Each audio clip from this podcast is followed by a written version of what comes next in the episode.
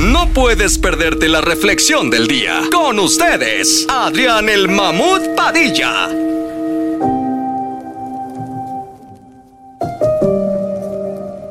Hoy presentamos la importancia de la gramática en la vida cotidiana.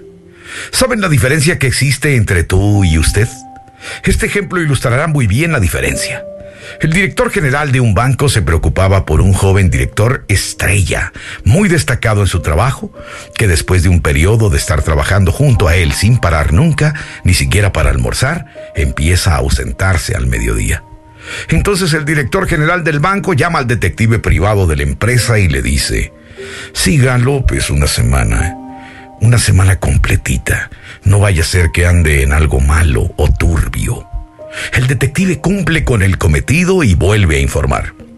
El señor López sale normalmente al mediodía, toma su coche, va a su casa a almorzar, luego se acuesta con su esposa, se fuma uno de sus excelentes puros de La Habana y luego regresa a trabajar. El director del banco responde, Ah, muy bien, menos mal, que no hay nada turbio en eso.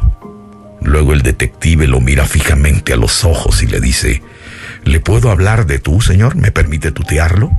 Eh, sí, ¿cómo no? El detective le vuelve a decir.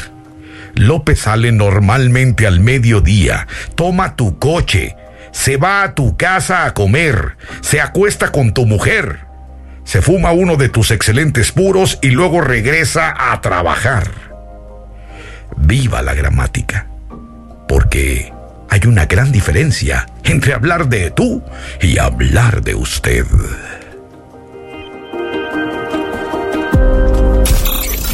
Fue la reflexión del día en Pa' Arriba.